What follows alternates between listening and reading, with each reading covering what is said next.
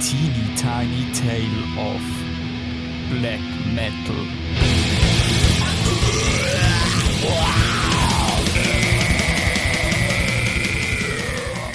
Und so starten wir die Geschichtsstunde.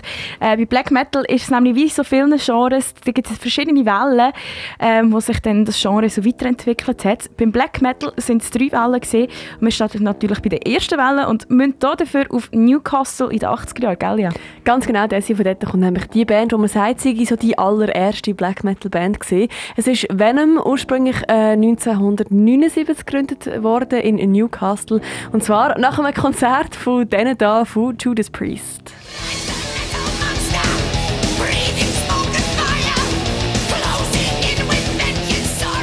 Venom war eine recht produktive Band. Sie haben schon ein Jahr nach der Gründung das erste Demo rausgegeben und nach 1981 ihr äh, Debütalbum Welcome to Hell. Sie sind selber natürlich mega beeinflusst von vorherigen Bands wie zum Beispiel Deep Purple oder Motorhead oder natürlich Black Sabbath.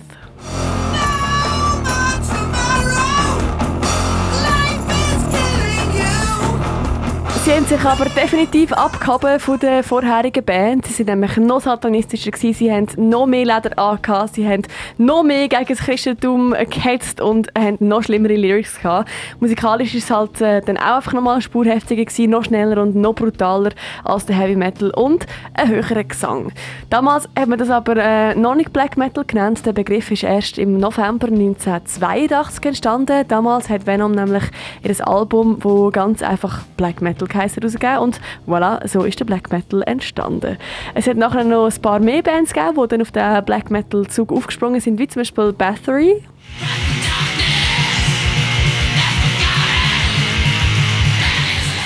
Da hört man schon ein bisschen. Bathory war die Band, die nachher auch den hohen, kratzigen Gesang so richtig introduced hat, 1984. Aber auch Bands wie Celtic Frost, die wir vorhin gehört haben, gehören zu den ersten Bands von Black Metal. Man muss aber sagen, dass der Black Metal während der ersten Welle nicht so krass viel Aufmerksamkeit bekommen hat, weil halt gleichzeitig auch noch Genres wie zum Beispiel der Thrash Metal aufgekommen sind, wo damals, ich glaube, schon so ein bisschen zugänglicher war als der Black Metal.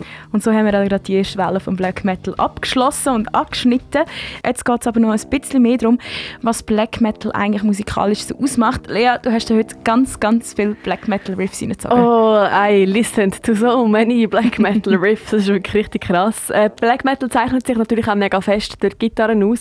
Es ist halt äh, obviously mega fest verzerrt und man, es ist vor allem halt mega schnell und halt nicht tiefer gestimmt. Zum Beispiel beim Death Metal oder auch beim Heavy Metal sind die Gitarren mega häufig so abgestimmt, dass alles so heavy und so, dumm, also schwer tönt. Das ist bei Black Metal überhaupt nicht so.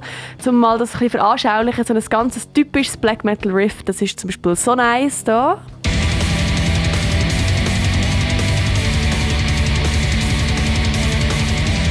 Und da hört man ja eigentlich schon, dass die, dass die Gitarre überhaupt nicht weit abgestimmt ist, sondern einfach normal tuned ist. Aber so ein äh, Black Metal Riff kann auch mal so tönen.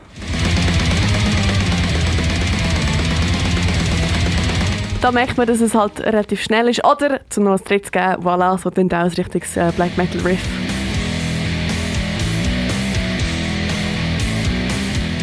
Was aber der Black Metal für sich auch noch recht fest auszeichnet, ist der Gesang. Heavy Metal ist ja äh, recht, der, damals ist der Gesang noch recht melodiös gesehen. Man hat einen growled oder so. Ähm, als Beispiel so hat Black äh, Sabbath tönt.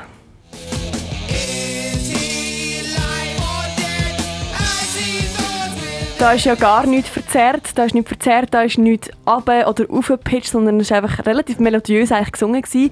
Death Metal, dort äh, growlt man zum Beispiel mega fest, wie bei Cannibal Corpse.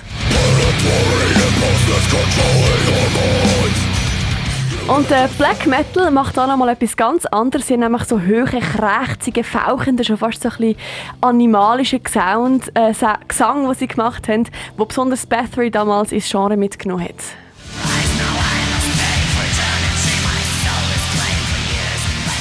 Finde ich schon noch interessant, wenn man das mal so gegenüberstellt voneinander, dann hört man irgendwie so die Unterschiede mega krass, das finde ich noch interessant. Lyrisch geht es natürlich ganz fest um den Tod, um äh, den Satan, um ganz viele andere düstere Sachen, ähm, aber das, äh, wir dann ein anderes Mal. A teeny tiny tale of black metal.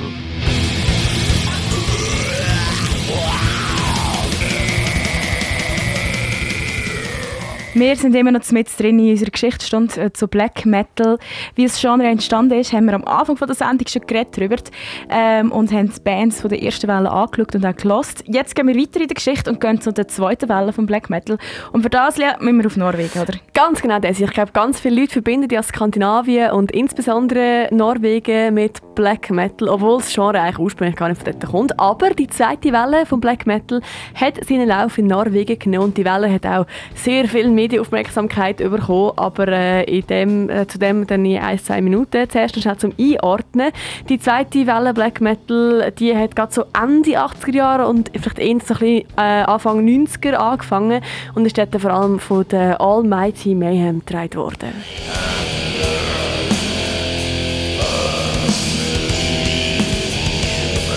Mayhem war so brutal, satanistisch und heftig, gewesen, wie es davor eigentlich noch nichts gegeben hat. Und das meine ich nicht nur von den Texten her. Sie, die ganze Killenverbrennerei hat mit ihnen so ein bisschen ihren Lauf genommen. Gerade der Sänger von Mayhem, der Dead, er heißt wirklich Dead, also tot, ähm, hat sich die ganze Zeit selber verletzt und schlussendlich sind ja dort auch mehrere Morde passiert bei der Band. Ähm, mit der zweiten Welle von Black Metal ist dann eben auch die antichristliche Haltung noch in ein viel krasseres Extrem geworden, wie ich vorher schon gesagt habe in Skandinavien seit lang sehr viele Killenverbrennungen gegeben. Und übrigens, glaube gerade dieses Jahr oder letztes Jahr äh, in den USA auch wieder mal eine, hat auch wieder mal eine Kille gebrannt. Ich muss aber auch sagen, in Skandinavien ist das ein bisschen einfacher, weil in Skandinavien sind nämlich Killen aus Holz. Und wenn es dort einmal anfängt zu brennen, dann brennt es dann aber richtig lichterloh. aber dort ähm, ist auch die nationalistische Black Metal-Szene so ein bisschen aufgekommen. Bands sind dort teilweise wirklich extrem nationalistisch, teilweise nationalsozialistisch gewesen. Die skandinavischen Bands haben dort äh, den Briten und den Amerikanern zum Beispiel droht, dass sie sie umbringen, wenn sie ihr Territorium kommen, spielen und solche Sachen. Satanismus, Suizid, Tod, das sind damals so recht äh, präsente Themen im Black Metal, sind lyrisch immer wieder behandelt worden. Und aus darüber reden ist dann aber auch mehrmals auch ein Machen worden. Der Dead, der Sänger von Mayhem, der hat sich nämlich zum Beispiel 1994 das Leben genommen, indem er sich mit einem Gewehr in den Kopf geschossen hat. Sein äh, Band Gespendli mit dem alias Euronymous hat ihn dann gefunden und anstatt der Polizei anzuleiten, hat er dann zuerst mal Fotos gemacht vom äh, Schädel, wo völlig zerblastet ist vom Dead und hat Schädelteile auch zusammengesammelt, um dann Ketten daraus zu machen und den Leuten verschenken und solche Sachen. Und das Bild vom toten Dead ist äh, später übrigens dann auch das Albumcover geworden vom Album Dawn of the Black Hearts von Mayhem. Ähm, ja, und der, der das Foto gemacht hat, der Euronymous, ist dann später selber auch ermordet worden. Es ist der erste Montag im Monat, da schauen wir eins Genre immer von Kopf bis Fuß an. Heute ist das Black Metal, wie vielleicht schon hast können ahnen. Ähm, von der zweiten Welle haben wir schon gehört und von den musikalischen Eigenheiten haben wir auch schon gehört. Da müssen wir aber noch etwas anderes bereden und zwar äh, gibt es etwas, was im Black Metal mega prominent ist und zwar sind das die Schriften, die einfach keine Sau lesen glaube aus der Band selber.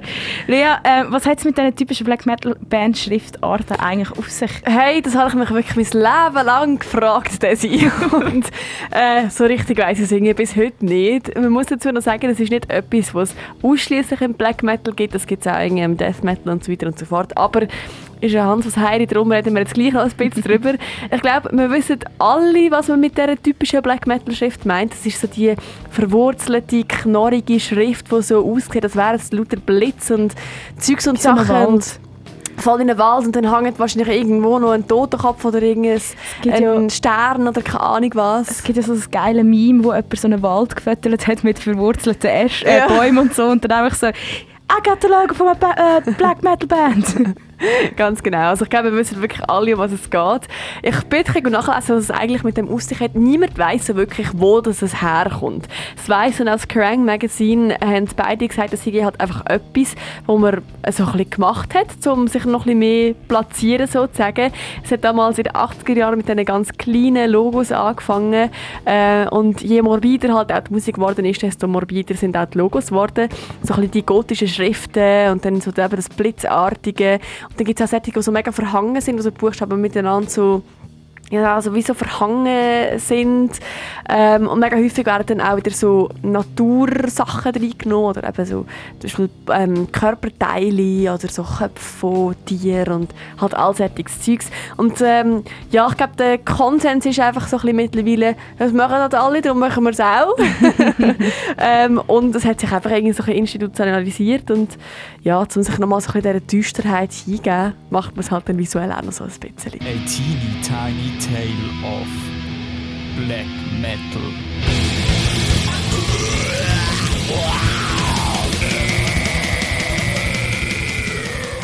Teeny Tiny Tale of Black Metal heisst, ähm, dass wir uns zwei Stunden nur mit Black Metal auseinandersetzen.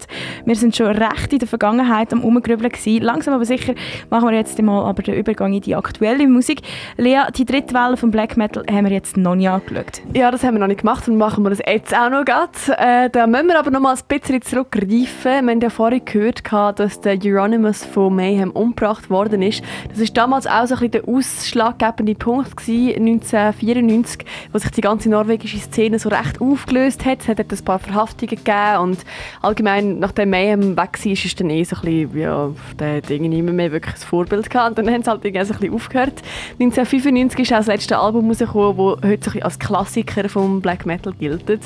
Nachher hat es dann wie immer eigentlich mega viel Abwandlung gegeben von dem. Zum Beispiel hat es den Folk Black Metal gegeben, wo noch so Elemente von der Volksmusik ähm, geschlossen haben, wo dann aber jede, jedes Land dann eigentlich wieder ihre eigene Folk Black Metal hatte.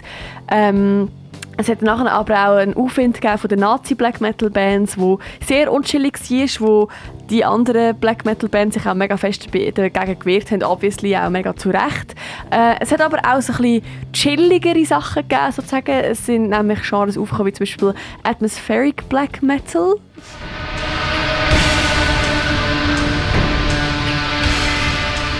Äh, die erkennt man immer sehr gut, weil das die sind, die so die grossen Wälder in schwarz-weiß so als Albumcover haben. Das ist teilweise schon fast ein bisschen idyllisch geworden, irgendwie auch vom Sound her. Aber auch ganz alte Bands haben sich dann so ein bisschen auf die verträglichere Art von Black Metal gestürzt, wie zum Beispiel Behemoth.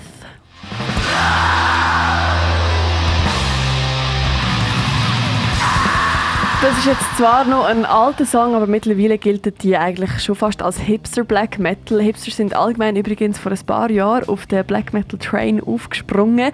Also spätestens 2013, wo äh, Death Heaven ihr Album Sunbather rausgebracht haben.